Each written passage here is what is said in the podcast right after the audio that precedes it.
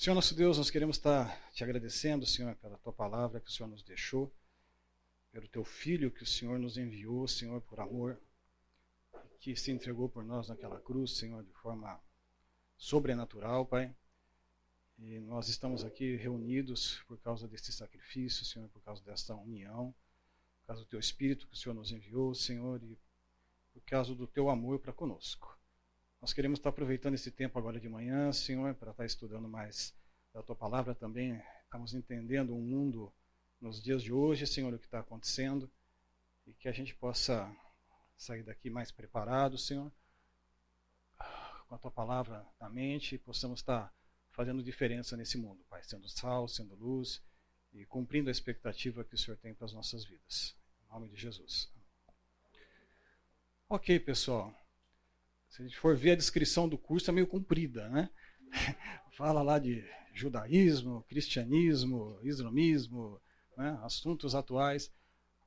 Mas está muito baixo aí? Tá, eu não quero colocar muito alto por causa dessa tocinha aqui, mas vamos lá.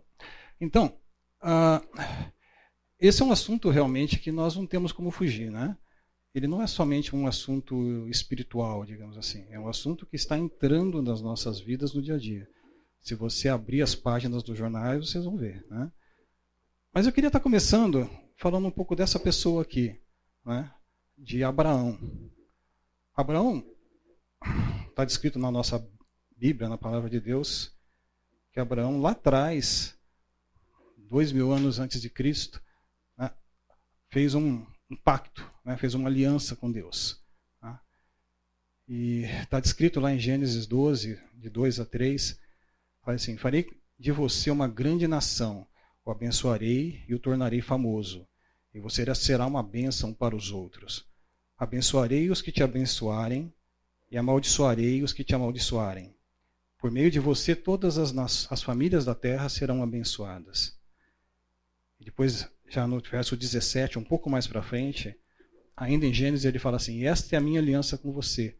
Farei de você o pai de muitas nações. Aqui, uh, Deus fez realmente um, uma aliança ali com, com Abraão.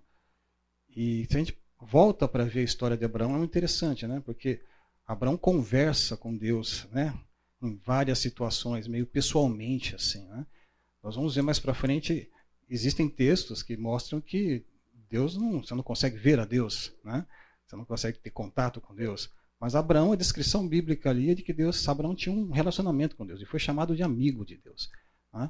E tinha um relacionamento muito íntimo, a ponto de conversar, a ponto de quando seu filho Isaac lá na frente foi né, precisava de uma noiva, ele falou assim: não, não quero ninguém daqui, você vai buscar Rebeca, né, uma noiva para o meu filho lá na minha terra. Né? E falou assim: mas eu vou lá, Senhor, o servo falando para ele: não, é que eu vou fazer assim, vai lá que assim, qualquer coisa eu mando um, vou falar com Deus e Deus vai mandar um anjo lá que vai te ajudar lá a fazer as coisas, né? Quer dizer, Parece que já tinha um contato direto ali, né? Mas, realmente, se nós formos ver o que aconteceu, só um pouquinho na sequência, existe no, no mesmo Gênesis ali, uma outra promessa que aconteceu. Nesse pacto, nessa aliança que tinha com Abraão, Abraão deu umas, umas atravessadas, né? Nem sempre Adão, Abraão confiou tanto em Deus assim. Abraão, quando chegou no Egito, a mulher dele era muito bonita, ele mentiu ali para não ser morto, ele enganou, ele falou que ah, não é minha, é minha irmã, né? não é minha esposa, não. Né? E, a faraó achou a mulher linda e pegou ele o harém dele, chegou lá e falou, não, começou a ser amaldiçoado, aconteceu um monte de coisa, ele falou assim, como assim? E de repente viu que Abraão tinha enganado, ele falou, toma sua mulher de volta, ainda te dou uns bens aqui, você vai embora, né? porque eu não quero saber disso aqui, a coisa está feia para o meu lado aqui, some daqui. E Abraão foi, mais para frente, Deus tinha prometido que Abraão ia ter um filho, e Abraão falou: assim, não, vou dar um jeitinho aqui, porque o filho não está vindo. Né? De repente, eu vou dar um. E pegou, aceitou a opinião de Sara, e pegou a, a, sua serva Agar, né? e dela teve lá um relacionamento com ela, como se fosse. tomou ela por esposa, né? e ela teve um filho chamado Ismael. Né? E, só que também não foi contra, né? ele não acreditou naquilo que Deus tinha falado. E Deus teve que testá-lo depois novamente. Mas vamos ver esse texto, Gênesis 25, 12 a 18, fala assim: Este é o relato da família de Ismael, de Abrão com Agar, serva egípcia de Sara. São esses os descendentes de Ismael por nome e clã. Aí vai falando Nabaiote, e fala que ele teve 12 filhos, né? e de, origem a 12 tribos, né? cada um com o nome do seu fundador. Né? E, e daí surgiram muitas pessoas desse relacionamento. Por que, que ele foi uma grande nação e tá, tá, né, foi profetizado ali que ele virar uma grande nação? Quando a, a Sara mandou Agar embora, ela foi para morrer. Né? Porque falou, não, agora que Isaac nasceu, eu não quero mais essa mulher aqui comigo, e tentou dar um jeito, não quero mais. Abraão concordou e expulsou Agar. E Agar foi para o deserto. Né? E chegou ali e ela falou assim, oh, vou morrer aqui. Né? No deserto não tem onde que não tinha água, não tinha mais, acabou a água dela, não tinha o que fazer. Né? Ela colocou o menino debaixo de uma moita lá, foi mais distante, sentou para não ver o menino morrer. Né? E aí veio o anjo do Senhor e falou com ela. Né? E a Bíblia diz que Deus ouviu o choro do menino e o anjo de Deus do céu chamou Agar e lhe disse: O que aflige Agar? Não tenha medo. Deus ouviu o menino chorar.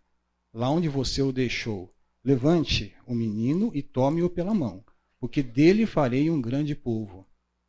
Interessante, né? Quer dizer, Deus se revelou ali a Agar, mandou um anjo, falou com ela né? e profetizou. Ele disse que dela sairia uma grande nação. Né? E realmente isso aconteceu também. Né? Nós vemos na evolução em que ah, nós vimos no texto anterior, né, que Ismael teve 12 filhos, né, e ele foi avançando e foram crescendo. Hoje em dia, se a gente for ver a promessa né, sobre a quantidade de pessoas, se a gente for ver a quantidade de pessoas, de judeus que existem hoje no mundo, né, depois de toda a história bíblica, de tudo que aconteceu com os judeus e tudo mais, né, essa aí é a proporção de judeus espalhados né, pelos países. Tá? Aqui eu tinha colocado população estimada de judeus nos países. Você vê que tem quase mais judeus nos Estados Unidos do que em Israel, né? Então a população de judeus, ela realmente foi espalhada nas, nas diásporas que aconteceram, né? que foram algumas, né? Quer dizer, quando o povo de Deus e Abraão foi se multiplicando e foi gerando o povo de Israel, e aquele povo ali, depois aquela família acabou fugindo para o Egito, foi, e estava profetizado que a família ali ia ser escravizada, ia ficar quatro gerações ali, isso já, tava, já foi dito para Abraão lá atrás. Está em Gênesis também um pouquinho para frente. Né? Ia ficar quatro gerações no Egito, depois ele ia ser libertado. Né? Quando o tempo dos amorreus chegasse, né, que a, a ira de Deus ainda não tinha subido contra os amorreus, que era o povo daquela região. Né, mostrando que Deus também tinha um tempo para aquela população que estava ali. Né, Israel não foi simplesmente colocado ali para, ah, vamos lá, só porque eu vou tirar aquele povo dali. Não, Deus estava fazendo um julgamento, como fez com Nínive, né, sobre aquele povo que estava ali, os cananeus que moravam naquela região e que tinham, matavam crianças, sacrificavam, né, e tinham um comportamento assim que praticamente contra tudo aquilo que Deus propunha. Mas de qualquer jeito, uh, o povo de Deus, ele, o povo de Israel, ele foi ali. Até que a gente ouviu toda a história de, Davi, o pacto que foi feito com Davi, né? o povo não cumpriu a aliança, quebrou a aliança, Deus insistiu com o povo, insistiu com o povo, até que o povo foi levado cativo. Né? Havia se separado em povo do norte e povo do sul. Né? O povo de Israel, que ficou no, no norte, e depois o povo do sul, que era Judá, que eram duas tribos. E ficou até que os dois foram invadidos e foram levados cativos para a Babilônia. Nesse processo, se a gente for ler toda a história, você vai ver ali que muitas pessoas fugiram para o Egito na, na, invasão babilônica. Né? Alguns ficaram lá, foram levados alguns para a Babilônia e muitos acabaram se dispersando, fugiram, foram para outros países, foram ao, ao, redor e tudo mais. Já começou a dividir ali. Né? Depois teve a, a, volta lá com Esdras, Neemias, que a gente viu todo aquele retorno do povo né? para a região ali de Israel. E aquele retorno depois também ficou mais um tempo ali, se multiplicou de novo, virou uma população de novo, e depois foi a diáspora novamente. Né? Quer dizer, no ano 70, mais ou menos, profecia de Jesus, né? o templo de Israel, a cidade foi invadida, o templo foi saqueado ali, destruído, né? e num primeiro momento, uma outra invasão depois no ano cento e pouquinho também dispersou todo o povo e praticamente acabou o povo. E aí o nome foi mudado pelo imperador para Palestina não era mais Israel. Né? A região passou a se tornar Palestina, né? desde aquela época, no, no, Estado, no, no, Império Romano, lá atrás. Né? Só que o povo de Israel espalhou pelo mundo. Né? Então vocês verem pelos países aí né, que tem judeu para todo lado. Judeu de etnia judaica. Né? Gente que tem lá ascendência direitinho, né? E a etnia judaica espalhada. Se a gente for ver o povo árabe, existe também, aqui não estou mostrando o gráfico do, do, mundo inteiro árabe, né? Creio que deve ter árabe também espalhado muito, mas o árabe nunca saiu ali daquela região, né? Então os descendentes de Ismael, que tem uma etnia mais árabe, né, que são os árabes de hoje, eles ficaram muito ali naquela região, né, do Oriente Médio, né? E essa é uma região muito importante. E você vê que quando a gente para para focar um pouco mais em cima do Oriente Médio, você vê que tem várias etnias ali, né? Ah, ver se eu consigo uma canetinha aqui, peraí.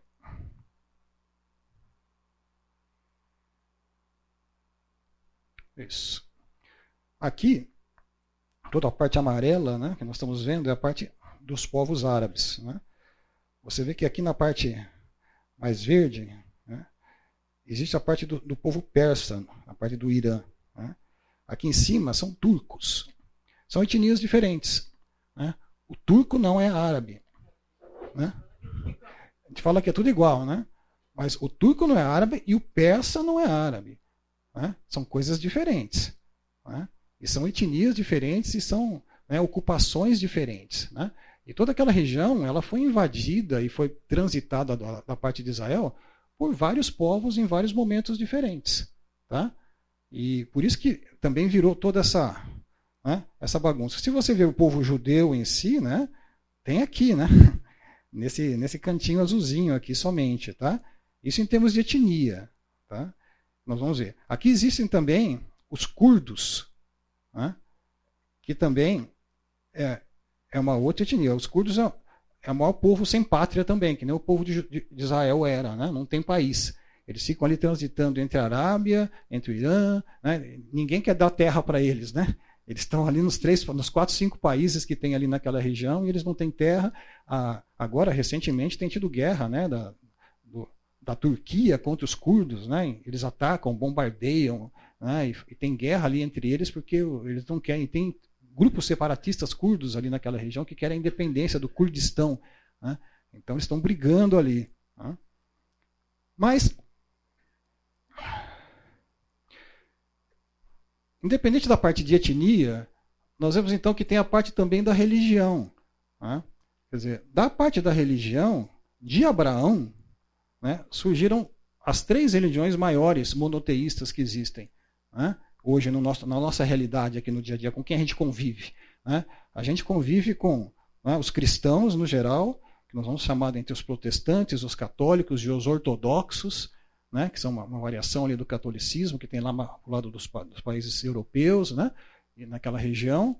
Nós temos o judaísmo, da onde nós saímos, e nós temos ah, o Estado né, o islamismo, que não é o Estado Islâmico, o Estado Islâmico é uma organização dentro do islamismo, né, mas nós temos o islamismo. Então, esses três grupos são monoteístas, né, e os três, entre aspas, dizem que Abraão né, foi o seu ancestral chave lá atrás.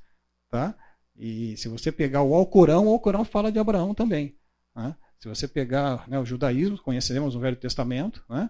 e nós também né, na, na, nova aliança, aí, no novo relacionamento com Deus, temos lá Abraão, que foi o primeiro né, que teve fé né, e acreditou em Deus, e Paulo fala bastante sobre Abraão também. Né. Se a gente for ver as religiões abraâmicas, a gente vai ver também que são várias aí, né, que estão espalhadas pelo mundo. Quer dizer, praticamente contando essas três religiões, né, o, Abraão se espalhou bastante, né? Toda a influência dele no mundo né? e no que está acontecendo praticamente varreu o mundo inteiro, né? tendo sendo que existem populações muito grandes de cristãos aí no, no Brasil, né? De, de, católicos e protestantes também, mas muito mundo islâmico lá para frente e tudo mais. Em Israel, nós falamos da religião, mas Israel tem um, Hoje em dia, voltando para a realidade de hoje, Israel tem religião? Tem. Apesar de tudo que aconteceu com eles, né, de serem espalhados, voltados, em 1948 voltaram para um território ali da região do Oriente Médio, né, e eles têm, muitos dos judeus lá hoje, eles seguem o judaísmo. Tá? Islamismo, existem muitos árabes que moram lá em Israel, né? alguns sem religiões, 3,7 aí, e alguns cristãos, muito poucos. Tá?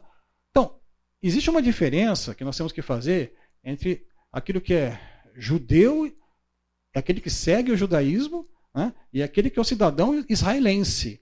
Né? Quer dizer, o Estado, né, o país em si é uma coisa, a religião é uma outra e a etnia é uma outra. São todas coisas diferentes. Né? Tem muito israelita que é árabe, né? muito israelita que é brasileiro, né? que mora lá, que às vezes até nasceu, mas tem parentes né? e, e migrou para lá. E, então, existe essa, essa junção de coisas. Né? Mas o, o Estado de Israel hoje, ele tem essa característica. O, o israelita, ele não. Você não classifica ele do judaísmo. Eles falam que são juda, fazem parte do judaísmo, né? E nós vamos isso na próxima aula, vamos estudar um pouquinho mais sobre o judaísmo em si. Eu queria voltar lá na raiz de Deuteronômio, a gente vê toda a evolução disso, o que aconteceu no período intertestamentário ali, né? entre a, quando estavam no exílio e voltaram do exílio, as invasões que aconteceram ali naquela região, né, dos do judeus, a influência que teve do Império grego, persa, depois grego, né, depois romano, né, e que influenciou ali o, o, todo o pensamento do judaísmo, aquela coisa toda, até os dias depois de Cristo, a diáspora e a separação e depois de tudo que aconteceu, tá? Mas hoje, hoje, se a gente for ver o judeu hoje, o judeu tem muita gente, como está nessa estatística, aí, 42% dos judeus israelenses se definem como seculares. Então é aquele que é judeu só no papel, né? Ele não, não pratica, não vai, não faz. Né? Alguns falam que não, nem acreditam em Deus, mas são seculares. 25% se classificam como não religiosos, não fazem nada, né? não tem um relacionamento nem com a, com a igreja e tudo mais. 13% são religiosos tradicionalistas. Né? cumprindo os mandamentos, alguns mandamentos religiosos. Vai lá no sábado, faz algumas umas preces, vai à igreja, tal, mas só, fica nisso. Né?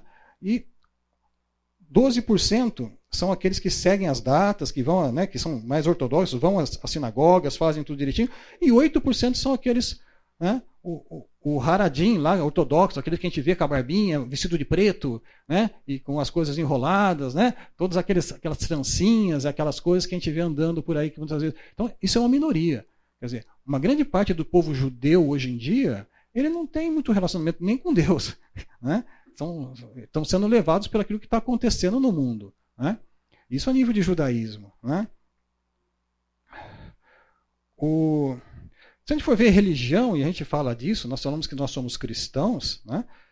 mas você vê que no Brasil também, uma boa parte aí né, da população, ela está ela está também devagarzinho, que era uma população quase 100%, né, 90%, 80% de católicos e cristãos, o Brasil também está se secularizando. Né, também está se afastando de Deus, né, e muitas vezes por causa da, das escolas, daquilo que é ensinado nas escolas, do, do grande evangelismo, né, do, do próprio ateísmo que, que existe hoje, está se afastando. Mas ainda o Brasil ocupa um topo lá em cima, tá vendo? Né? O Brasil ainda está nos países aqui que mais né, tem uma crença em Deus. Né? E vai gradativamente diminuindo em relação à Europa e tudo mais, Japão e tudo mais. Né? Então, é interessante também. Agora, existe uma divisão dessas religiões hoje no mundo. Né? E Você vê ali que existe muito da, do Islã, que está em verdinho, né? verde escuro e verde claro, muito do Islã na, na, na, faixa central ali do mapa. Né? Toda essa região aqui, né? praticamente o islamismo domina. Tá? Aqui no Brasil?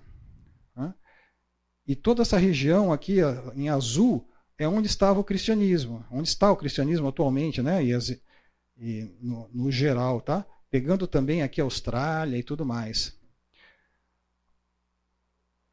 Você vê que é bastante, né? Toda essa região aqui onde está em verde, o norte da África aqui todinho, né? e muito dessa região onde está Israel mesmo, onde quando se a gente for ver pela Bíblia, né? nós vemos que toda essa região já foi cristã, né? Quer dizer, o evangelismo que foi feito ali, quando o evangelho começou, Ele começou na região do Oriente Médio. As pessoas foram se convertendo, né? A cidade de Corinto, a cidade de Éfeso, né? Paulo fazendo as viagens evangelísticas ali em toda aquela região, né? E, e foi indo. O que aconteceu ali hoje é que praticamente nós não temos muito cristãos naquela região, né? E isso é, é muito ruim, né? E é, é, é interessante também. Ah, se a gente fosse pensar que já foi cristão aquela região, toda essa região em verde aqui, uma boa parte dela já foi cristã, nós vamos pensar também que talvez o evangelho já foi bastante longe, né? Já foi espalhado quase pelo mundo inteiro, né? O cristianismo e a propagação e, a, e o evangelho em si, né? Ele já prestou um, um, um caminho bastante grande. Existe um, um livro de Samuel Huntington que ele fez uma proposta em, em 1993, ele fez um artigo e publicou numa revista. Eu pensei que tivesse colocado a foto da revista, mas não pus, mas eu tenho, depois eu mostro para vocês. Mas ele fez uma proposição de que, ele escreve assim: a minha hipótese é de que a fonte fundamental de conflitos neste mundo novo não será principalmente ideológica ou econômica. As grandes divisões entre a humanidade e a fonte dominante de conflitos será cultural. Os Estados-nações continuarão a ser os atores mais poderosos do cenário mundial, mas os principais conflitos da política global ocorrerão entre países e grupos de diferentes civilizações. O choque de civilizações dominará a política global. As falhas geológicas entre civilizações serão as frentes de combate do futuro. Ele está respondendo nesse artigo a um outro artigo que tinha sido publicado, em que o autor falava assim: olha, agora que acabou a Guerra Fria, né, entre Estados Unidos e Rússia, o muro de Berlim caiu, né, nós estamos vivendo agora uma fase, agora não tem mais motivo para ter guerra. A ONU está aí, né, nós estamos num período de prosperidade, de paz, né, vai ser tudo de bom agora daqui para frente, né, vai ser paz e amor, né, tá tudo certinho, não vai ter mais guerra, nós estamos vivendo um período de. Né, e aí falou assim: ó, peraí, na, né, na minha análise aqui eu acho que não, eu acho que nós não temos mais a. Talvez os estados em si, como eles estão organizados, a gente não tem mais, mas existe muita diferença política, né? diferença de pensamento cultural entre as nações, e isso vai dar problema. E realmente, no, ele fez esse artigo em 93, em 96 ele publicou um livro, né? um nome parecido, né? mas foi. E coloca aí, nesse livro, ele delineia um pouco, né? aquele mesmo gráfico né, que a gente viu, né? com uma carinha um pouco diferente, mas ele mostra aí a, a, a divisão dos, das civilizações, né? Então você põe lá civilização vermelho escuro, que seria da China, né, cínica, a nipônica, que seria a japonesa, que seria diferente da chinesa, né? a laranja, que seria a hindu, o amarelo, que seria budista, né? o verde, que seria islâmica, né? Ocidental, que pegaria Austrália, pegaria Estados Unidos e tudo mais, América Latina, né?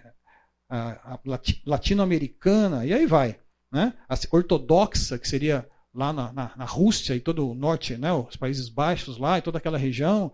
Né? A Turquia seria um, uma coisa meio separada, mas estaria junto com a parte islâmica, que aí no mapa está até separado. Né?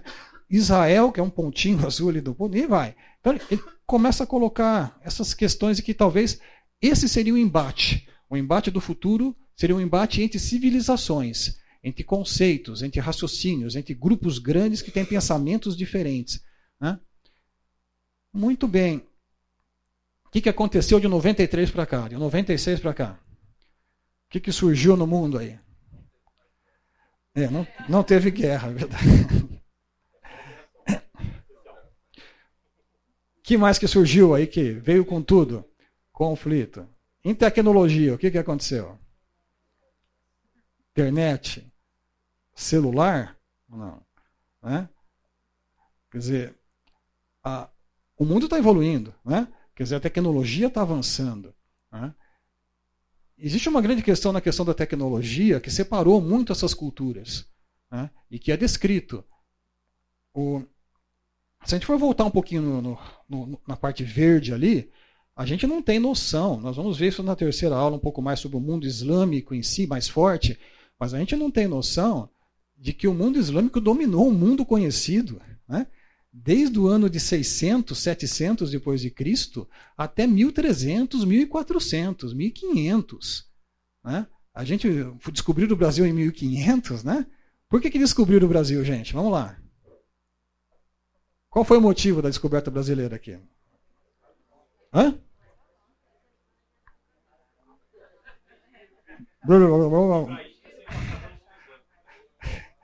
Exatamente. Quer dizer, qual que foi a mudança entre o que, que inaugurou a Idade Moderna? Por que, que teve as navegações? O que inaugurou a Idade Moderna foi a queda de Constantinopla. Vocês lembram Constantinopla? Hoje chamada de Istambul. Né? Foi feita por Constantino, né? que era a sede do Império Romano né? do Oriente. Né? E foi atacado pelo Império Otomano. Foi, o Império Otomano fez uma bazuca, um canhão de 20 metros de altura para derrubar a, a, a, muralha da cidade. Né? Deram um tiro lá, derrubou metade da muralha e os caras invadiram. Né? E quando teve a queda da, de Constantinopla, né, o que, que aconteceu? Todo o trajeto. Estou sem um mapinha aqui, mas a, a, Turquia, hoje em dia, você sabe que é a sede do mundo ali, naquela regiãozinha ali, né? Quer dizer, todo o trajeto que vinha aqui do Oriente, ó, da Índia, né, de toda aquela região lá, passava por aqui, ó, né? Passava pelo estendo de Osmo ali, né? É Osmo, né? Bósforo, exatamente. Eu já fui lá e não lembro, hein? Mas o, o, o de Bósforo passava tudo por ali. Então a rota da seda, né, o comércio chinês, as especiarias que vinham da Índia, tudo passava por ali. Né? E dali passava por Veneza, que é a Itália ali e tal, passava e chegava na Europa. Né? Tanto que Veneza começou a cair demais depois que interrompeu esse trajeto. Né? Toda aquele, aquela pujança de Veneza começou a, a, ir para baixo. Constantinopla também foi fechada.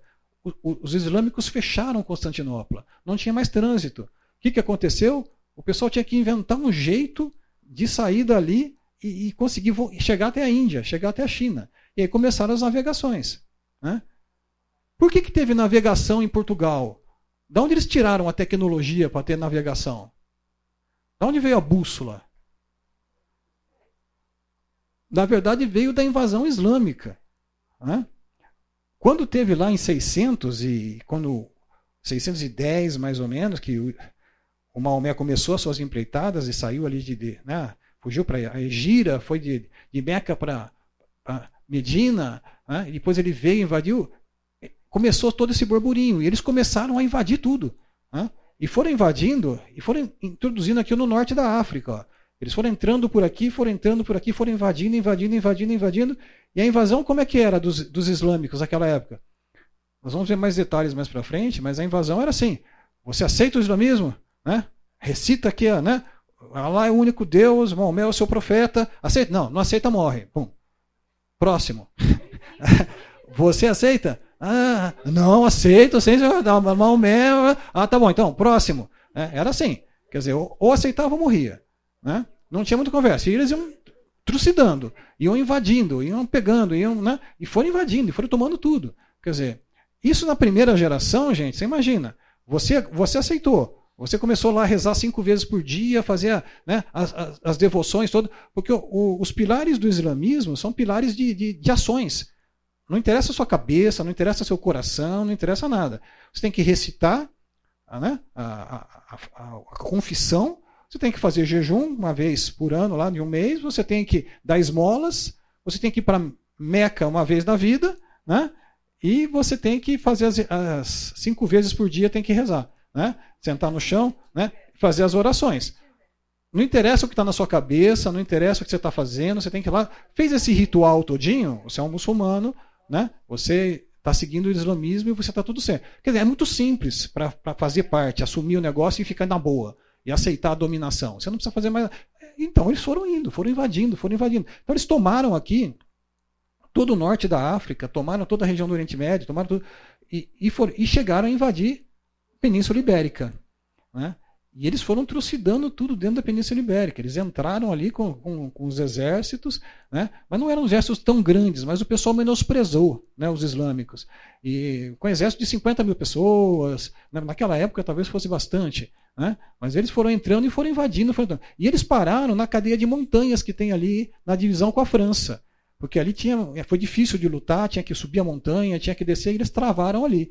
E os portugueses fugiram lá para o norte, também numa cadeia de montanhas que tem na Península Ibérica lá em cima e ficaram escondidinhos lá, né? esperando a chance de poder voltar.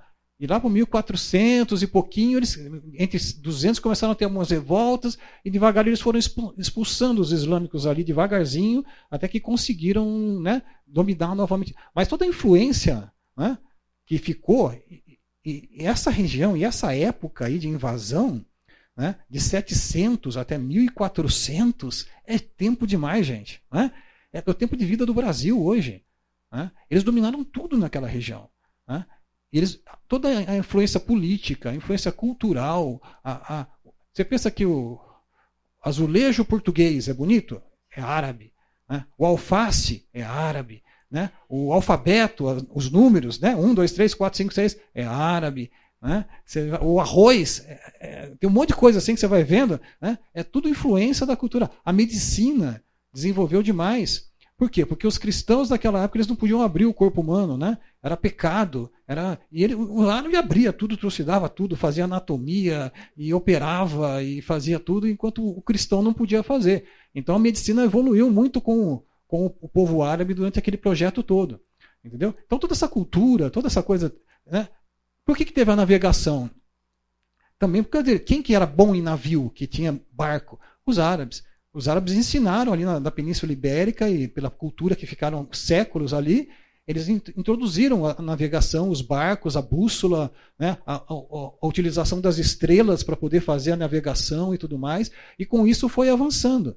Né? Com isso eles foram crescendo e foram. Então, Portugal, depois que voltou e eles conseguiram redominar aquela região, né, e eles tinham barcos, tinham aprendido, eles falaram assim: precisamos pegar as navegações para aprender, então vamos tentar dar a volta.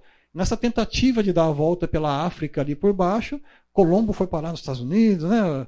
E aquela coisa toda, né? Dos, dos ingleses, tanto ingleses quanto portugueses estavam nessa busca, em dar a volta pela África e chegar na Índia.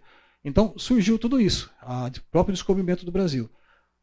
Mas essa questão todinha, todo esse império que existia do, do mundo islâmico e que foi muito grande, né? eu tenho um livro em casa lá sobre né, a cultura islâmica, nossa, mas é um monte de arte, um monte de coisas lindas e maravilhosas, né? Foi um tempo de apogeu assim muito grande, que eles geraram muita coisa, nível de escultura, nível de, de, de, de mesquitas, né? De, arquitetura, de um monte de coisa. Só que o que aconteceu? Eles foram voltando e eles foram perdendo gradativamente. Mesmo assim, ainda ficou-se muito tempo né, nesse apogeu. Você vê, 1500, né, quando o Brasil foi descoberto, na verdade, foi quando começou ali a, a Idade Moderna, foi, foi quando a invasão de Constantinopla. Então, 1500 ainda tinha. Né? O Império Otomano estava tomando toda aquela região. Só que o Império Otomano era o quê? Era islâmico, mas era árabe. Turco. O Império Otomano era turco. Né? E, e, eles, como Império Otomano, eles também vieram e vieram invadindo, tomaram lá Constantinopla e desciam por todo o norte da África, dominavam tudo naquela região. Né? Então, a Turquia também já foi muito grande. Né? E eles perderam dominação com o passar do tempo, principalmente por causa da primeira, da primeira Guerra Mundial e Segunda Guerra Mundial. Na Primeira Guerra Mundial, na, teve toda essa decadência ali da África, naquela região todinha. Os ingleses, os franceses começaram a dominar o norte da África, começaram a entrar naquela região. Eles começaram a perder dominação, né? mas ainda dominavam ali toda a região do Oriente Médio, toda a região da Grécia, toda aquela região ali. Né? E mas quando veio a Primeira Guerra Mundial, eles se uniram com a Alemanha. Né? E quando perderam a guerra, né, eles perderam todo aquele território, inclusive a Palestina, né, que foi perdido. Então, existia ali uma reação dos árabes daquela região de tentar tomar aquela região da Palestina, e eles queriam colocar os, os poucos judeus que existiam ali para trás. Foi aí que começou o movimento sionista, até que nós vamos falar um pouco mais na próxima aula. Mas. Ah, Passado aquele tempinho, eles perderam. Quando teve Segunda Guerra, 1945, Primeira Guerra em 1917, por aí, né? Segunda Guerra em 45, eles se uniram de novo com a Alemanha né? e perderam de novo. Né? Quer dizer, então, eles foram divididos ali naqueles países. O Oriente Médio foi, foi reestruturado em países, em estados, né? que foi uma divisão toda diferente, que é a divisão que nós temos hoje: Síria, Iraque, né? e e a, Mirados Árabes, toda aquela região ali, em termos políticos, ela foi feita uma nova divisão. Tá? O que acontece com hoje, com o mundo islâmico também? Eles ainda sonham em reviver aquele Estado Islâmico, né? aquele, aquele islamismo antigo. Então, todos eles têm aquele sonho de nova coisa. Poxa, como é que nós chegamos a ter, um, a ter uma influência mundial tão grande né? e agora estamos assim tão pequenos? Né? E a gente não apita nada, não manda nada, quem manda né? no mundo são outras pessoas. Onde é que entrou a questão? Nós começamos a falar nisso por causa de tecnologia, de celulares. Né? De... O que, que, fez a Europa naquela época e, e, as nações ocidentais sobrepujarem as nações árabes, que eram pastoris, rebanhos, né? e culturas e tudo mais? Tecnologia. Quer dizer, o mundo ocidental começou a ter, se industrializar começou a ter um monte de coisas industriais, de ter aparelhos, de ter invenções, de ter ciência, com o iluminismo na Europa e tudo mais, tudo isso foi aflorando. Né? E com essa, essa retomada e essa subida, eles passaram então a ter dominação. Então eles tinham armas melhores, eles tinham canhões melhores, eles tinham barcos melhores, eles tinham tecnologia, né? e começaram a desenvolver um monte de, de coisa e começaram a dominar. Então eles atingiram um apogeu. Voltando para os dias atuais, existe realmente uma grande ânsia do, do povo árabe, do povo toda aquela região de Oriente Médio, e novamente voltar a ter uma, um poder maior nas mãos uma influência maior nas mãos. Né? Com a disseminação da tecnologia que tem acontecido hoje em dia, e isso já ficou muito claro na Primavera Árabe, né? em que as pessoas mandavam recados por celular, e WhatsApp, e não sei o que, e, tal, e começaram a fazer rebeliões dentro dos países, do Egito, da Síria, né, do, do Líbano. Né, e por quê? Porque eles se comunicavam via celular. Aqui no Brasil nós passamos por isso também, durante as eleições aí, né? Um monte de gente convocava passeata, ia para rua, não, vamos, não sei o quê, pelo WhatsApp, combinava de se encontrar, de fazer reunião, de fazer não sei o quê, né? E é Bolsonaro, é Lula, não sei o quê. Então, essa coisa toda, o celular causou um, um reboliço nessa história, né? E vai continuar causando. Né? Isso veio para ficar, isso não vai mudar. Né? Então, só que ao mesmo tempo, o que, que acontece com a questão da cultura que nós estamos falando? Quando dá para ter globalização, né? Se você vê um grupo assim como esse, né? e principalmente os islâmicos, né? que você pega uma mulher né? que usa uma burca, né? que usa corpo todinho tampado, que se olhar, não pode nem olhar para a pessoa que está ali. Se olhar para a pessoa que está ali, ela pode ser morta. Né? Porque seu marido achou que você olhou torto para outra pessoa, ele tem o direito de te matar. Né? Ele pode ir lá, ele pode te isolar, ele pode pedir né, o divórcio e pode, inclusive, o teu irmão tem o dever de te matar, porque se você achar que você desonrou a família, o seu irmão tem o dever de ir lá e dar um jeito em você. Né? Então, algumas coisas. De repente, esse pessoal pega o celular e vê que existe uma outra realidade, as duas coisas. Uns vão achar que, puxa vida, mas, né? E outros que já nasceram nessa situação vão falar assim: nossa, mas isso aqui é um escândalo. Né? Como é que essa mulher no Brasil só, só usa uma máscara? Né? Não tem mais nada, né? A, a roupa dela é a máscara, né? Ela só tem uma máscara que assim, o resto está pelado, né? Quer dizer, como é que pode né, uma, uma coisa dessa, e aqui do Islã, isso aí é uma, uma afronta, né? afronta a Deus, afronta a família, afronta a tudo. Né? Esse mundo está perdido. Né? Esse mundo ocidental né, do, do, da, Europa, dos Estados Unidos, do, do Brasil. Né, esse é um mundo que eu não quero para minha família. Né, Allah vai ficar muito bravo com tudo isso e não pode ser. Esse choque cultural, né, de relação de casamento, de cultura, de tratamento de filho, de, de como se veste, como fala, como trata a família, como trata os pais, como trata os, os antepassados, né, é um choque cultural enorme. E isso tem gerado uma série de problemas, né, que está nessa questão dos, dos choques de, de, civilizações. São todas notícias de ontem. Ó. Né? E se a gente for ver, né, tem muito dessa questão de choque cultural. Né? Se você for ver aqui no Brasil, qual é o único país que é mais ocidental aqui no Brasil? É Guiana. Né? Está em guerra ou não?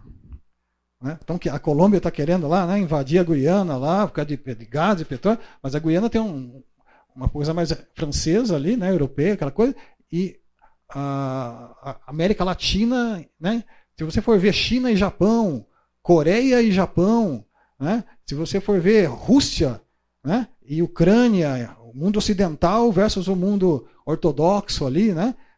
se batendo de frente, né? a Israel com as pessoas que estão ao redor. Né? Quer dizer, esse choque cultural ele tem acontecido né? e tem se espalhado pelo mundo. É só isso? Creio que não. Né? Tem outras brigas, mas tem se você pegar todo o norte da África, Níger, você vai ver que está tendo um monte de guerra ali, né? naquela região. E está tendo essa mudança de, de estrutura no mundo. Né? O mundo. O pessoal quer. A China, vocês têm visto nas notícias do jornal, né? Quer dizer, o Lula tem falado muito nisso, né? Ah, existe uma nova ordem social né? Nós queremos sair da ordem social em que manda os Estados Unidos e, e, vamos fazer uma nova ordem social em que a China vai, ser, vai ter hegemonia junto com a Rússia e o Brasil quer entrar de, quer junto entrar nessa ordem mundial nova em que não vai ser mais o dólar que vai mandar na economia, mas vai ser uma outra moeda, né? e, e tudo mais. Então, tudo isso é, é interessante. Não falei nada de Bíblia até agora, né? Quase. Mas vamos voltar para o segundo momento da aula, então. Vamos entrar um pouco mais em alguns versículos. Mas eu estou tentando dar uma contextualizada para a gente, para a gente entender mais ou menos a nossa situação atual. Né? Ainda tem mais coisa aqui que a gente precisa entender, né? antes da gente poder passar a estudar um pouco mais, a voltar no passado aí, estudar um pouco mais sobre Israel, ver a influência que Israel teve né, com o judaísmo e tudo que aconteceu depois que Israel foi tirado lá, né? a formação do, da, de toda a, a tradição judaica, né? e que isso, como esse, esse judaísmo do, dos quatro, cinco primeiros séculos influenciou muito a formação do Alcorão, a formação desse mundo árabe e dos conceitos árabes, que são muito parecidos com o judaísmo. Né? Na, nos livros, né? o, o, o Alcorão tem lá o Alcorão e tem a tradição islâmica. O judaísmo tem a Bíblia, né, o, a Taná, que é o Velho Testamento, mas tem o Talmud, né, e que, que veio depois. Né? Então, todas essas comparações são muito interessantes né, e que ajudam a gente depois a entender melhor onde é que nós estamos hoje, como é que nós chegamos aqui. Tá bom? Vamos para o intervalo então. Nós estamos falando então na questão de, dos choques de civilizações, né? E a ideia dessas guerras, que vai ser uma coisa mais cultural e parece que tem se concretizado esse tipo de, de ideia. Samuel Huntington. Eu queria chamar a atenção de você para alguns textos aí do, do Velho Testamento. Livro de Daniel, capítulo 12, verso 4. Né? E nas profecias de Daniel, é um livro escatológico no final, né? ele recebe muitas revelações de Deus ali, como seria o final dos tempos, os impérios e tudo mais. E existe ali esse versículo fala assim: Mas você, Daniel, mantém essa, essa profecia em segredo. Cele o livro até o tempo do fim, quando muitos correrão de um lado para o outro e o conhecimento aumentará. Acho que dá para a gente vestir a camisa, né? Hoje em dia, né? Eu corro pelo menos de um lado para o outro o tempo inteiro. Eu acho que o conhecimento está explodindo, né? A capacidade de, de, a gente ter acesso a isso, né? Com a internet, com o computador, com o celular, com né? Inteligência artificial e, e, companhia limitada. Né? Então, chama um pouco a ideia de que talvez nós estejamos nos aproximando do fim, né? acende uma luzinha, né? porque tem acontecido, várias coisas têm acontecido. Escatologia é um assunto que a gente sabe que tem muita divergência, né? muitas teorias, muitos caminhos diferentes, né? mas tem. Mateus 24, 3 fala assim: Mais tarde Jesus assentou-se no Monte das Oliveiras seus discípulos vieram até ele em particular e perguntaram: Diga-nos quando isso tudo vai acontecer? Que sinal indicará a sua volta e o fim dos tempos? Jesus respondeu: Não deixem que ninguém os engane, pois muitos virão em meu nome dizendo: Eu sou o Cristo, e enganarão a muitos. Vocês ouvirão falar de guerras e ameaças de guerras, mas não entrem em pânico. Sim, é necessário que essas coisas ocorram, mas ainda não será o fim. Uma nação guerreará contra outra, e um reino contra o outro. Haverá fome e terremotos em várias partes do mundo. Tudo isso, porém, será apenas o começo das dores de parto. Então vocês serão presos, perseguidos e mortos por minha causa. Serão odiados em todo o mundo. Muitos se afastarão de mim e trairão e odiarão uns aos outros. Falsos profetas surgirão em grande número e enganarão muitos. O pecado aumentará e o amor de muitos esfriará. Mas quem se mantiver firme até o fim será salvo. As boas novas a respeito do reino serão anunciadas em todo o mundo, para que todas as nações as ouçam. Então virá o fim. Bom, dá para vestir a camisa aqui também, né? Quase tudo que a gente está vendo aqui está acontecendo. Né? E entre o evangelho né, chegar a todo mundo né, com o um celularzinho aqui, né, quer dizer, a gente viu que praticamente o mundo inteiro já foi evangelizado, entre aspas. Mas, ah, mas existe uma aldeia indígena, não sei aonde, que não viu. Né? Mas já tem satélite do, do Elon Musk lá, né, levando internet para qualquer ponto do mundo já em, em pouco tempo. Né? Então, nós estamos chegando numa realidade agora eu não sei a nossa geração como vai ser. Obviamente que todas as gerações, né, desde Paulo já falavam assim, vai ser urgente, vai ser a próxima, está com os dias contados, agora né, não tem mais jeito, vai ser agora, tal. Essa urgência é grande. A gente sabe disso, né? Ah, Stephen Hawking, né, avisem que temos apenas 100 anos para deixar a Terra. Já morreu, né? Mas ah, ele fez um, uma pesquisa lá com a revista, ele soltou um artigo né, em que dizia que por causa das mudanças climáticas, epidemias, crescimento populacional desordenado e até as colisões de asteroides, então os fatores que responsáveis pela nossa necessidade de sair rápido de casa. Eu digo para meus pacientes no consultório, eu sou cardiologista, né, de que a gente não precisa ficar preocupado com, né, com o apocalipse, com Israel voltar para o povo lá da Judéia, então, você vai ter um infarto primeiro e vai morrer antes, né? Não precisa ficar preocupado, né? Quer dizer, a gente morre muito mais rápido do que essas coisas talvez aconteçam. Né? A, a morte é certa. Né? Tiago fala que a vida é um vapor. Né? É muito depressa. Né? Você acha, tá, eu estou aqui hoje, talvez a semana que vem não esteja. Né? Só Deus é que sabe. Né? Ele controla a nossa vida. E vocês estejam atentos a isso. Vocês estejam com as suas velas né?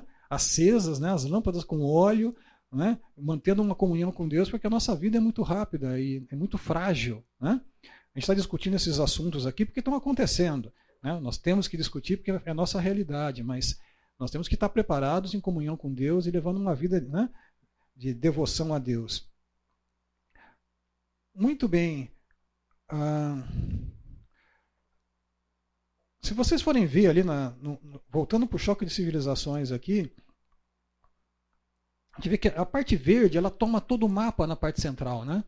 que é o mundo islâmico hoje. Então, toda essa região aí, e ainda não está colocado aqui, né, essa região aqui da, da Grécia, que tem muito, mas a região da Turquia, né, e outras, da, da Ásia Menor e outros lugares também são, né, tem muito islâmico entrando hoje também na, na, na Rússia, né, na China, invadindo outros lugares aí. Né. Vocês estão vendo a, a invasão que está acontecendo de islâmicos na Europa, né, pelas migrações, né? Esse é um, um dos principais livros que eu tenho, que eu estou lendo aqui para dar essa aula, é escrito por teólogos alemães, né? que lá a quantidade de, de islâmicos que migraram para lá, da Turquia, de outros, da Síria, de outros lugares, hoje eles já são milhões de pessoas. Né? Tem um, um rapaz que eu vejo às vezes no YouTube, que é um, um alemão, um brasileiro alemão que mora lá em Berlim, e ele solta uns vídeos né? E ele vai contando o que está acontecendo lá em Berlim, né? no dia a dia dele, ele vai falando das coisas que estão acontecendo lá. Mas ele está desesperado, né? porque as passeatas agora com a guerra de Israel, né? o pessoal indo para a rua e pedindo um califado na Alemanha. Né? E ele fala, Deus do céu, né? Quer dizer, os caras estão. Né? E quando chega numa certa quantidade de pessoas, e eles vão invadindo e vão se multiplicando, vão tendo filhos, vão casando. O islâmico não pode, a mulher islâmica não pode casar com um homem não islâmico. Mas o islâmico pode e deve casar com mulheres do não islâmicas, né, para trazê-las para o islamismo e para ter filhos. Então eles vão se multiplicando e vão crescendo, vão se multiplicando e vão crescendo. Então hoje em dia não existe aquela jihad, né, como colocada no, no dia a dia, aquela briga, ou aceita ou morre, pá, aquela coisa tão forte, mas eles vão se, se infiltrando através da, da migração, da, da invasão. Da... No Brasil hoje, já tem mais muçulmanos do que batistas, mais islâmicos do que batistas tradicionais. Né? principalmente ali na região do sul, Foz do Iguaçu, aquela região toda, né? O Lula já deu um terreno enorme para fazer uma mesquita enorme lá em Brasília. Né? Então, eles estão chegando. Né? Não, não, é aquela coisa assim, não existe aquela estatística super alta, mas eles estão se infiltrando. Né? Com as migrações agora e as guerras para lá, né? estão aceitando né? imigrantes que vêm, e eles vão se espalhando, vão tendo filhos, vão criando famílias e vão introduzindo. E é uma, é uma ideologia, uma religião ali que você entrou não sai mais. Né? Você não vai ver a não ser em países como o Brasil, que ainda é tem chance de você deixar de ser islâmico e você fugir para um outro lugar, que não tem muito. Agora, se você estiver num país ali onde tem uma maioria de islâmico, deixar o islamismo é praticamente impossível. Né? A gente insiste no evangelismo nesses países, né, de mandar missionários para lá. Então, se você for ver a, a efetividade disso, é baixíssima. Né? As pessoas que se convertem nesses países. Obviamente que tem países que são menos como o Brasil, por exemplo, países então lá da, asiáticos e outros lugares em que o evangelismo é muito efetivo. E tem muitas pessoas se convertendo. Né? Mas tem lugares, principalmente nessa faixa verde, aqui nessa parte principal, que é muito difícil você conseguir levar à frente, porque as barreiras são muito grandes. Inclusive do próprio país. Quando a gente vai ouvir falar, nós vamos estudar sobre sobre o, o, o Islã político. Né? O Islã, religião, ele tenta cada vez mais se tornar o Islã político. Porque o Islã político ele passa a dominar o país. E quando ele domina o país, ele institui a Sharia, que é a lei islâmica. Né? E aí passa a dominar aquilo. Aí você não tem escolha. Né? O Estado foi dominado pela religião. Agora é uma, é uma teocracia, né? como aconteceu no, no Irã. E aí você não tem mais escolha. Então ou você obedece ou obedece, ou, ou vai embora. Né? Então essa região do mundo aqui, né? do Irã, Iraque, Arábia Saudita, Iêmen, né? Nós estamos vendo tudo que está acontecendo aqui. Né? E a Turquia aqui em cima, né? que também, hoje em dia, com o Erdogan, né? quer dizer, ele está se, se vocês têm visto, visto as notícias, eles têm se virado contra Israel, né? E têm feito passeatas enormes e aquele exército, nuvem de pessoas vestidas de vermelho, né? E gritando palavras de ordem contra Israel e que vai se voltar contra Israel e que vai invadir Israel, né? E está instituindo lá essa igreja, a igreja de Santa Sofia, né, que fica lá em Istambul, né, que é um cartão de visita, né? Se vocês já foram visitar lá, isso era uma, era uma basílica, né? E a basílica se tornou uma mesquita, né? E depois tinha se tornado um museu. E agora Edorgan, agora um mês, dois meses atrás, voltou a tornar é, mesquita outra vez. Né? Quer dizer, então, né? eu, o que me motivou muitas vezes a começar a estudar esse assunto foi uma viagem para a Turquia, né? há uns anos atrás aí que eu fiz e às 5 da manhã começava a tocar lá os minaretes, que são essas torres aqui com alto-falantes, né? e os minaretes começam a chamar os, os membros, os, né, os fiéis para oração antes do nascer do sol. Né? Você tem que orar cinco vezes por dia né? e recitar todas aquelas ordens e começa já de madrugada. Né? Quer dizer, então você imagina se você tivesse que fazer isso, né? Você tivesse que orar ou rezar cinco vezes por dia, com a testa no chão, né? Onde estivesse, parar seu trabalho, para tudo, estende o tapete, né? Fica lá tantos minutos orando, né? Com a testa no chão, depois levanta, fala, fala todas aquelas orações, e tudo mais. Se, se não fizesse mais nada, já é uma lavagem cerebral, né? Porque fazendo isso todos os dias, né? o ano inteiro, desde pequeno, né, direto. Quer dizer, é, né, ensina a criança no caminho que deve andar. Né? Quer dizer, são conceitos que estão sendo usados para o outro lado. Né? Quer dizer, a, a, primeira coisa que a criança, e eu conversando lá, eu via isso, o pessoal comentava, a primeira coisa que a criança ouve quando ela nasce, o pai pega ela no colo e recita. Né? Alá é o único Deus e Maomé é o seu profeta. Né? Deus não é pai e não tem filho. Né?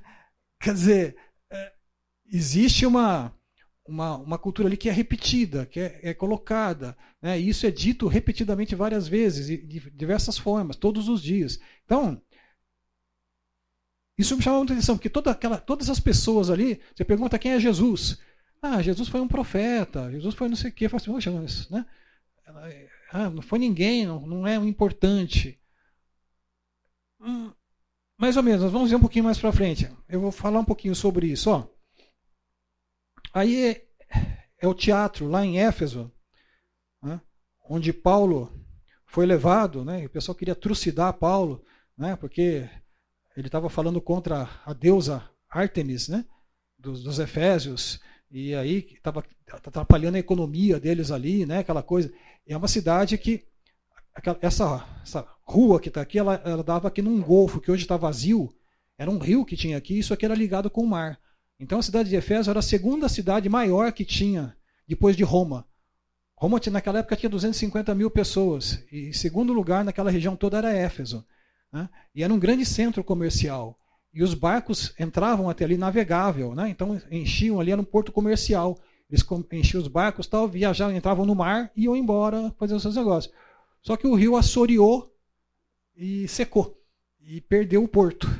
E aí a cidade né, foi destruída por um terremoto no ano cento e pouquinho, depois no ano 600 foi, foi perdendo credibilidade e foi, foi sumindo, né, em termos de importância econômica e tudo mais. Mas o que me chamou muita atenção ali na, na Turquia foi que todas as cidades que a gente ouve falar do Apocalipse né, são todas ali. Né? A cidade de Colossos é ali né, que, a carta aos Colossenses, né, Éfeso, né, Coríntios é mais para cima, não é naquela região, mas ah, Sardes, Tiatira, né, Esmirna, né, Laodiceia, né, aquelas cidades todas ali, que as cartas que, que o apóstolo João escreve, são todas dali. Não tem cristão mais hoje, gente. Não tem cristão. Né. Uma das coisas que acontece no islamismo e que foi já instituído lá no ano 500, mais ou menos, quando aquela região se tornou 500 não, né? 610, 700, ali quando começou a, houve a invasão do islamismo inicial e pegou aquela região, é que existe um imposto. Esse imposto é um imposto muito alto. Então o que acontece? Você não, ele, no começo eles toleravam o povo do livro, né? Que eram os cristãos e os judeus. Então você não necessariamente seria morto, né? Mas você poderia ficar no local, continuar morando ali, mas você tinha que viver e pagar um imposto por causa das benesses que o mundo islâmico estava trazendo para você. Né? E esse imposto era 80% do que você ganhava. Né? Então não tinha como ficar. Quer dizer, se você ficasse um pouquinho ali, você perdia tudo e virava escravo. Né? Perdia suas posses e não tinha mais como pagar, e aí você tinha que se vender como escravo para poder continuar ali naquela região. Então o pessoal fazia o quê? Ó, né? Todo mundo foi embora. Né? Então, essas cidades todas, elas estão desertas. Né? E se você for ver ali, tinha muito cristão. Inclusive, se você vê as montanhas, tem aqueles buracos né, nas montanhas, e onde os cristãos moravam quando eles fugiram de, da Judéia, na, na, invasão romana, naquela região toda. Muita gente foi para a região da Turquia ali. Então, ali tinha muito cristão. Né, com a evangelização de Paulo também, tinha judeus e tinham cristãos mesmos, que se escondiam ali. Né? Ah, a gente ouve falar hoje em dia de Hamas, né? e vê os túneis do Hamas. Né? Se você vai naquela região, você vê cidades subterrâneas. Né? Já essa cidade, né, Ju aí, é, eram cidades dos hititas. Né? Os hititas é um povo, já dominaram toda aquela região, ali já foram. Né? A mulher de Esaú era hitita. Né?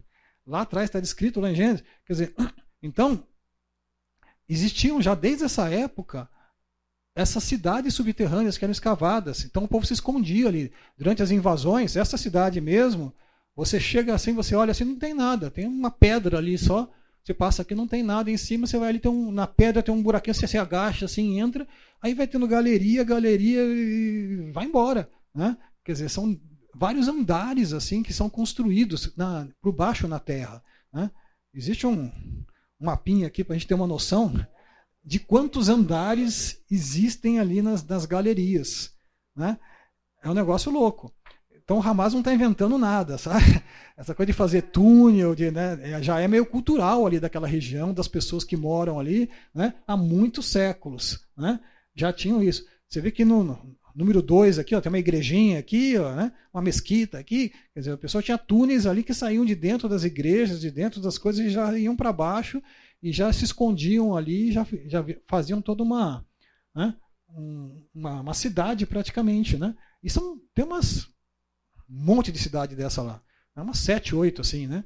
Centros assim com, com coisas de cidades subterrâneas desse tipo, tá? Obviamente que aí a, a pedra ajuda. Se você vê as, as, construções, o pessoal consegue cavar e fica o buraco na parede, mas você consegue né, não, não desabar. Né? Quando você tira, não é só terra, né? são pedras fáceis de você cavucar e você escavar. Então eles é, facilita. Né? Em Israel já é um pouco diferente, tanto que lá você vê que o Hamas está usando concreto, né? eles têm fábrica de concreto, eles vão fazendo os túneis, então, mas a ideia é a mesma. Né? E já existia desde essa época. Tá? Muito bem. Uh, Israel ele está colocado ali no centro dessa região. Então, se a gente for ver, agora isso tem chamado para a gente atenção na questão do, do islamismo ali, mas uh, existem aqui as divisões né, entre xiitas e, e sunitas né, que a gente ouve falar muito também. Eu vou explicar para vocês na terceira aula sobre isso, da onde surgiu aí a questão do xiita, toda a história do xiismo, né, as divisões e as subdivisões, nós vamos falar um pouquinho sobre isso. Mas eu queria chamar a atenção para vocês aqui a, essa divisão que existe ali naquela região hoje. Né? Então, existem aqui na, no verde mais escuro é os xiitas. E aqui no verde mais claro são os sunitas. Tá? Os sunitas é, uma, 10% mais ou menos dos sunitas. Tá? É uma, uma, uma, proporção bem menor. Tem muito islâmico também aqui na, na questão da Ásia, da, da, daquelas ilhas aí na região do Japão, naquela região de baixo ali também, Indonésia, né, norte da África. Então tem muito sunita naquela região também. Tá? Mas você vê aqui você vê que tem um, um braço de mar aqui, né, o Golfo Pérsico, né, onde tem toda a questão do petróleo. E toda essa região aqui, ela enriqueceu demais com o petróleo. Né? E começou isso lá na década de 80, 90, lá nas, nas guerras de Israel, depois que Israel começou a brigar com. E, e os árabes perderam aquelas primeiras guerras ali para Israel, né? umas duas, três guerras que perderam. Surgiu o petróleo naquela região. Né? E eles enriqueceram assim de uma forma absurda. Né? Então, essa é uma região hoje em dia riquíssima e riquíssima em petróleo. Né? E todos os países que estão aqui estão nadando em dinheiro. Né? Quer dizer, a Arábia Saudita aqui nada em dinheiro. A União dos, dos Países Árabes aqui, né? que é o dos Emirados Árabes Unidos, né? que tem as cidades que a gente vai visitar lá, né? O, como é que são as? Abu Dhabi, né? Dubai, né? estão virando pontos turísticos, né? e que são riquíssimas, né? com construções maravilhosas. Né? A Arábia Saudita mesmo está fazendo uma cidade aqui, não sei quantos quilômetros, né? 200 quilômetros, né? um negócio assim, uma cidade linear, assim, cortando o deserto de lado a lado, assim, com vegetação no meio, né? e dois e prédios laterais, assim, com casas e tudo mais, e um trem no meio de alta velocidade. Né? O projeto está caminhando, está andando. Eles querem correr atrás lá dos Emirados Árabes Unidos lá para também ostentar. Né? E, e, mas esse dinheiro, o Qatar que financia o Hamas está aqui, ó, né? nessa região. Quer dizer, também de, de, de, petróleo. Né? Quer dizer, toda essa região aqui ó, é Irã. Né? E, então, o, o, o Iêmen, né? onde está tendo agora as guerras, os mísseis lançados ali, que declarou guerra contra Israel também nessa região. Né? Então, uma, uma parte sunita aqui em verde claro, e tem uma parte agora aqui que é xiita também. Né? Só para a gente ter uma ideia de sunita e xiita, para vocês não ficarem no vazio, né? o que aconteceu? Quando Maomé morreu, Maomé não tinha familiar. Ele tinha filhos e os filhos tinham morrido. Ele tinha uma filha, Fátima. Né? E essa filha, ela tinha filhos pequenos tal e tal, e tinha o um marido da, da, de Fátima, que, que poderia ser tão parente ali de, de que poderia assumir o califado, mas ele foi preterido em relação aos sogro do, do, do Maomé, outras pessoas que já estavam com ele ali no exército dele e que passaram a ser califas. Tá? Então ali, que era o, o que devia ser da família de Maomé, não foi né, o, colocado como califa, como chefe da, do, do, do, exército e tudo mais, e ficaram os ali foi, passou a ser califa quando foi o quarto. Então passou três antes dele, aí ele entrou. Quando ele entrou, o pessoal achou, agora vai, agora a família de Maomé vai assumir o negócio. E logo em seguida ele morreu e passou de novo para outra pessoa que não. Aí criou uma confusão. Né? Os chiitas achavam que tinha que ser a família de Maomé. Né? E os, os outros não, não, não, queriam, achavam que tinha que ser quem estava dominando, aquelas pessoas que estavam né, por dentro, que tinham convivido, convivido com Maomé. Né? Então, houve essa, essa celeuma, essa briga entre eles. Né? Então, isso passou. E o que aconteceu? Os chiitas assumiam basicamente o Alcorão, que era o texto que foi feito. O Alcorão foi feito depois que Maomé morreu. Né? Não tinha Alcorão antes. Né? Eles viram que Maomé morreu, depois as pessoas que tinham convivido com Maomé não sabiam que, não, não, tinham, não lembravam mais e estavam morrendo na frente de batalha. E falaram assim: peraí, nós temos que escrever isso aqui, porque daqui a pouco morreu todo mundo, a gente não vai lembrar mais. Né? E aí os caras passaram: ah, você lembra que Maomé falou, vai escrevendo aí. Memória boa, né? O pessoal foi escrevendo tudo depois, né? que Maomé já tinha falecido.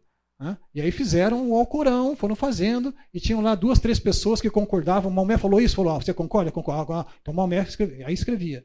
Né? e foram escrevendo. Entendeu? Então, foi feito em árabe. Né? E aí foi feito uma série de coisas ali na região do Alcorão. Mas as sunas eram relatos de pessoas que fala, contavam a vida de Maomé e o que Maomé tinha feito e o que Maomé tinha falado. Então, se Maomé fez, Maomé falava que era bom comer bolinho com não sei o quê. Eles iam lá, escreviam tal, e as pessoas passavam a seguir aquilo. Então, os sunitas acreditam nas sunas e os xiitas somente no, no Alcorão. Então existe essa, essa celeuma, essa briga entre eles, né? e eles se matam entre, entre eles. Né? Vocês viram que agora, por exemplo, o Estado Islâmico soltou uma bomba lá em, no Irã, que é xiita, e matou um monte de gente lá, falaram que era os Estados Unidos, não sei o que, foram ver o Estado Islâmico que tinha feito um atentado lá no centro do, né, do, do Irã. Oi? Isso, eles acusaram, né? Então, foi bom, né? Porque evitou uma guerra maior, né? Mas, ao mesmo tempo, né? Mostrou que a briga era interna, né? Mas existe essa briga interna entre eles, tá? E existe aqui uma coisa que eu acho que é interessante a gente comentar. Vocês estão vendo isso aqui é um mapa de relevo, né? Isso aqui, gente, é o Irã. Irã é Pérsia, tá certo? Antiga Pérsia. Sempre foi uma região muito difícil de ser invadida. Por quê? Porque é cercada de montanha por todos os lados. Você não consegue chegar lá. Né? Mesmo Alexandre o Grande, quando invadiu tudo, né? Ah, grego, né? lá atrás, ele parou ali nas montanhas ali. Não conseguiu passar para cá. Então o Império Persa, aquela região, sempre foi muito isolada. Ninguém chegava muito lá. Então eles conseguiram manter cultura, né? não foram helenizados, né? não foram, não teve toda aquela questão da, da, da difusão da cultura grega, aquela coisa toda. E hoje também. Você imagina, se os Estados Unidos declaram uma guerra contra o Irã hoje, pepino, né? Como é que eles vão entrar no meio de montanha? Não consegue. É que nem Afeganistão, né? Eles têm caverna, túnel para todo lado. É uma guerra eterna. Você nunca vai sair de lá dentro.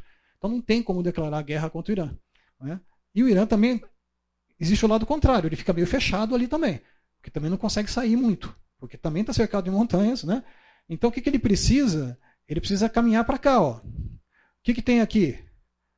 Síria e Líbano. Né?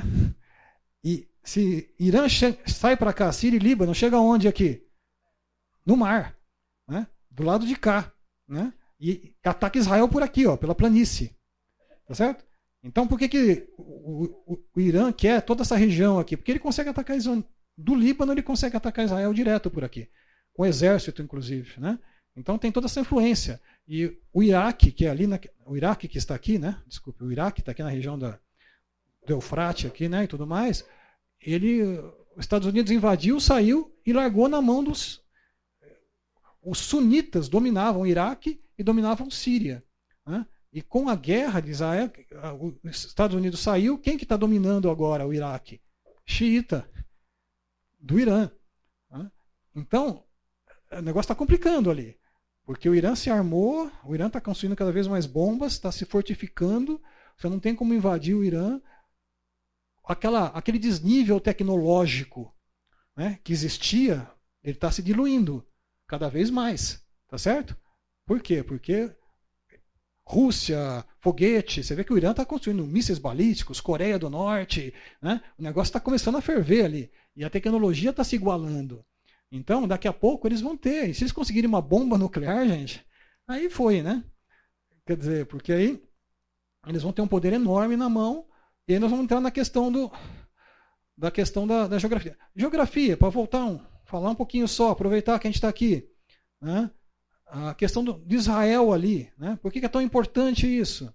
Né? Jerusalém fica aqui em cima, ó, de uma montanha. Tá certo? Toda essa região para cá é desértica.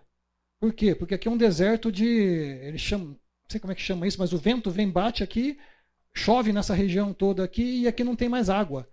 Né? Jericó, por exemplo, fica aqui embaixo, né? nessa região. E é, uma, é um oásis, é um, uma região de deserto que tem lá. Né? É, Jericó, na época de Jesus, um pouco antes de Jesus, era de Cleópatra. Né? Cleópatra, Marco Antônio tinha dado para Cleópatra de presente, Jericó, que era um oásis. Tinha plantas, tinha água, era uma coisa maravilhosa. O castelo de Herodes era em Jericó. Né? Então, aquela, e Herodes comprou de Cleópatra. Né? Então, é só detalhe. Né? Mas, é, então, toda essa região é importante. Agora, quando você vê lá, por que, que Israel invadiu no sul as, as montanhas de Golã? Né? Porque o pessoal atacava de cima para baixo. Então ele teve que atacar aquela região ali, divisa com a Síria, e dominar aquela região, porque é uma região alta. Cisjordânia, onde hoje e tem regiões importantes ali, a gente fala assim, Pô, mas Israel está invadindo ali, está fazendo assentamento, né? Israel não sei o quê. Hebron, por exemplo, onde Abraão enterrou Sara, né? fica na Cisjordânia. Né? É, é, são cidades clássicas ali. Então tudo isso são coisas que têm a ver com a geografia. Então Israel é, Jerusalém é alto, Cisjordânia é alto. Se Cisjordânia ficar sobre a mão do inimigo, eles atacam de cima para baixo, os mísseis. Então toda aquela região da Palestina é uma região de planície. Então é fácil do pessoal vir. Então sempre foi área de muito deslocamento entre pessoas. Então aquilo fez parte de todo mundo. Um monte de gente dominou aquilo ali durante a história. Né? Era de muitas pessoas. Ok. Ah, vou falar um negócio aqui. Até que horas vai a nossa aula? 11. Vocês já ouviram falar de escatologia islâmica? Quem já ouviu? Põe, levanta a mão aí. Nossa, muito pouca gente.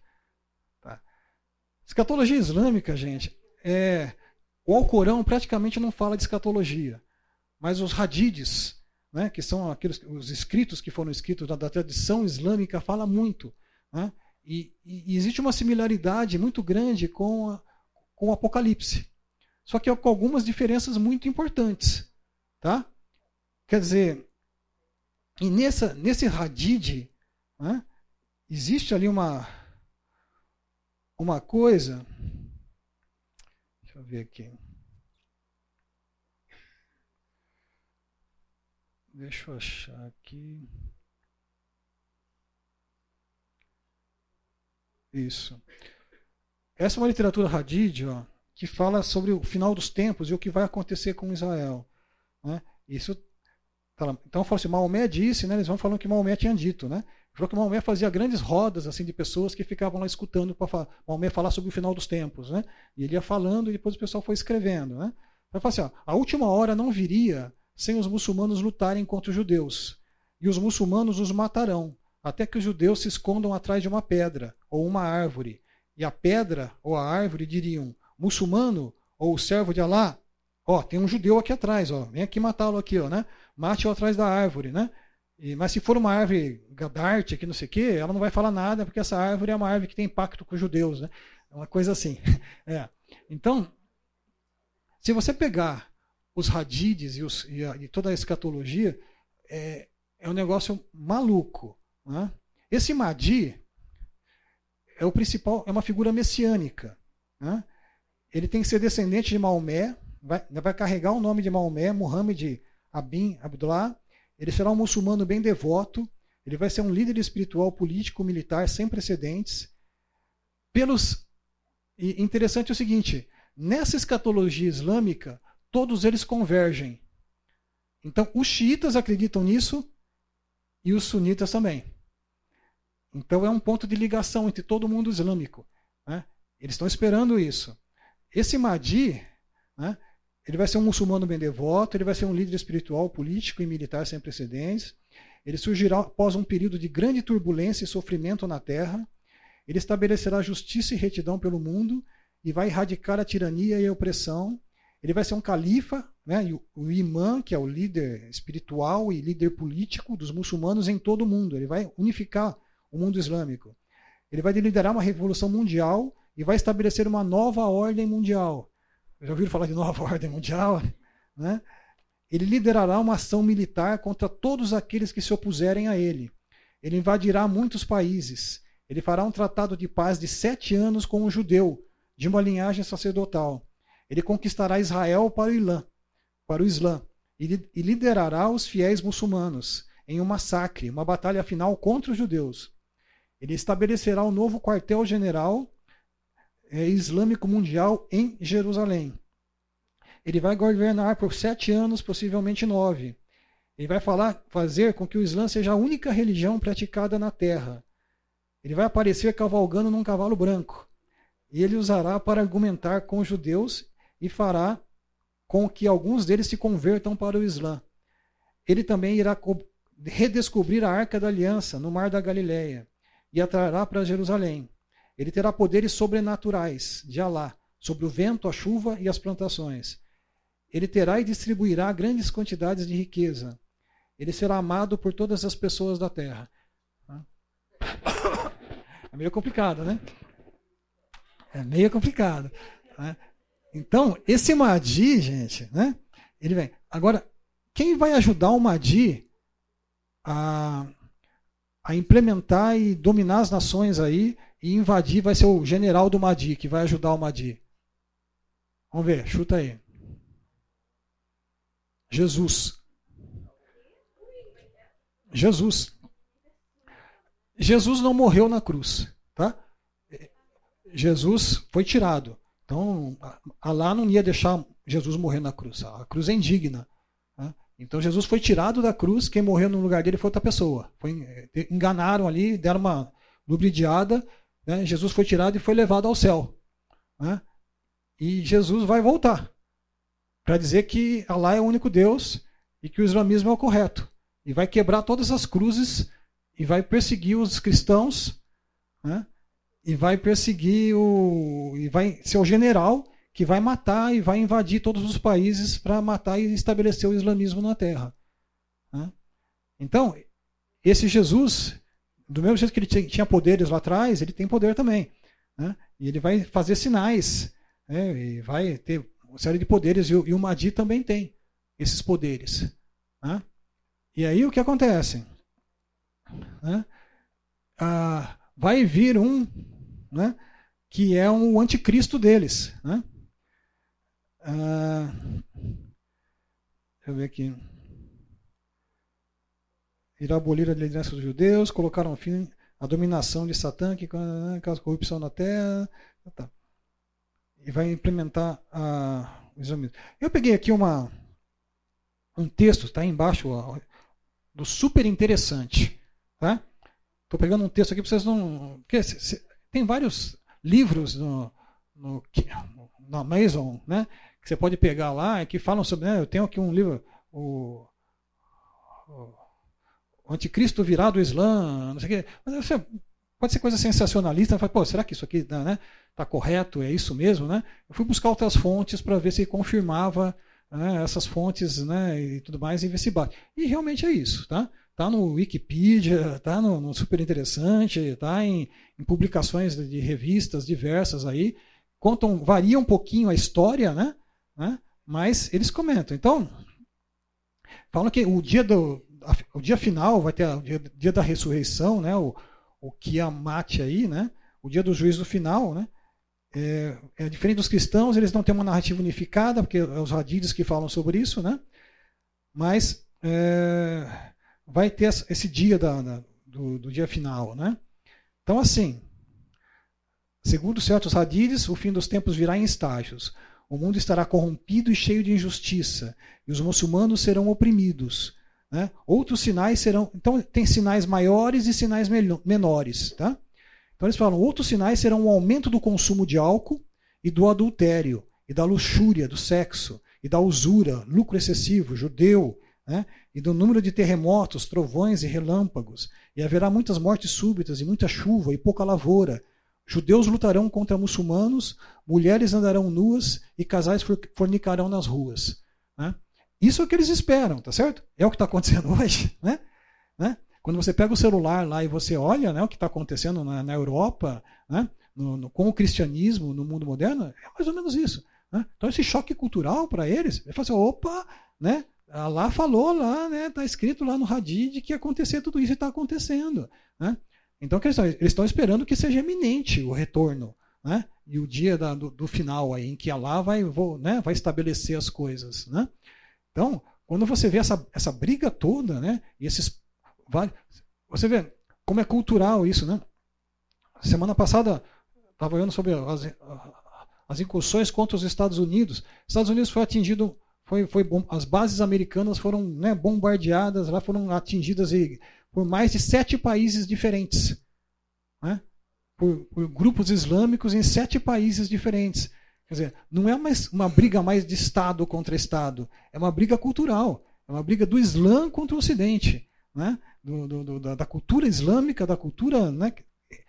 É briga, choque de, de, de culturas, né? O... Aqui tem uma coisa da escatologia islâmica tal. Esse, o falso profeta, Jal, né, ele vai desembarcar no mundo equivalente ao anticristo para o cristianismo. Ele não está nos Corão, mas é famoso, tem aí, tá, vai ser cego de um olho, vai ter não sei o que, coisa e tal. Mas ele vai brigar contra o, o, o Maidi né, e contra o Jesus. Né? Bom, se não tocou, isso vai longe, mas eu quero até colocar para vocês, eu tenho aqui na sequência, existem as bandeiras negras também, né, que vocês vão ver que teve aí no Estado Islâmico, né? Eles passeavam com essas bandeiras negras, e uma das coisas que eu falo, ó, oh, Estados Unidos, vocês vão ver, as bandeiras negras estão chegando, ah, não sei o quê. Existe é isso, quer dizer, essa escatologia. Eles falam que esse exército vai ser montado, um exército islâmico, e ele vai brigar contra as forças de Satã, que é as forças do mal, e o Mahdi vai operar. O, o xiismo, eles esperam que o Mahdi já está por aí. Ele está escondido e ele vai se revelar em breve para assumir o exército e, e passar a liderar o, o, o exército islâmico. Né? Então, existe uma, muita coisa acontecendo que move essas pessoas, esses grupos islâmicos. Né? Moveu o Estado Islâmico. Né? Tem livros sobre isso. Tem um livro sobre o Estado Islâmico, já de um tempo atrás. E eles falavam isso, o que movia o Estado Islâmico. Era a história de você ter um califado que ia tomar conta de tudo isso, né? ia ter uma liderança islâmica e o Islã ia tomar conta da terra. Vai invadir todos os países e todos os lugares e o Islã vai ter a, religião oficial do mundo. Tá? Essa é a ideia da, da escatologia. Tá? Nós vamos voltar, semana que vem a gente fala um pouco mais sobre isso, eu vou trazer mais alguns detalhes sobre isso, já que vocês nunca ouviram falar sobre isso. Eu acho que é interessante a gente ter mais detalhes para vocês terem algumas fontes melhor. A comparação entre os, o falso profeta e a besta, né, com esses dois personagens, né, e esse que vai brigar contra eles, a comparação com Jesus, o nosso Jesus, né, do, do que vem. Né. Então a, a história é contada de um, de um outro jeito, né, e os personagens são invertidos, né, dos dois lados. Tá? Ah, eu ia colocar aqui os textos de 1 João. Né? O livro de João, João foi o pastor de Éfeso. Tá? E Maria, inclusive, tem a casa de Maria lá na cidade de Éfeso. Né? Mas João foi o pastor da igreja. E a carta de João, a primeira carta de João, foi direcionada para os povos da Ásia Menor. Né? E se a gente pegar o 1 João inteirinha, você vai ver ali que João já antecipou tudo isso aqui. Né? E João fala do anticristo e fala dos falsos profetas e fala que você, né, aquele o espírito, você testar os espíritos, o espírito que não confessa que Jesus Cristo veio em carne, né, não é o, o espírito de Deus, você tem que testar os espíritos. Então vamos ver um pouco da primeira carta de João, né, o embasamento disso, né, na, na semana que vem. Mas uh, vamos começar então na semana que vem também a falar sobre o judaísmo. E aí vamos ver a sequência como é que vai ser, se vai dar tempo. Vai dar sim. Vamos lá. Um abraço a todos. Deixa eu acabar com uma oração, pessoal. Senhor nosso Deus, te louvamos por, por esse tempo que tivemos aqui, Senhor. Nós queremos estar honrando o teu nome, exaltando o nome do Senhor Jesus, sabendo que ele é nosso pastor, aquele que se entregou por nós na cruz, Senhor. Nós queremos estar preparados para dar razão da nossa fé, Senhor. Nós queremos estar entendendo o nosso mundo hoje para que possamos estar desempenhando melhor o papel que o Senhor nos colocou de ser sal e ser luz pelo mundo. Em nome de Jesus. Amém.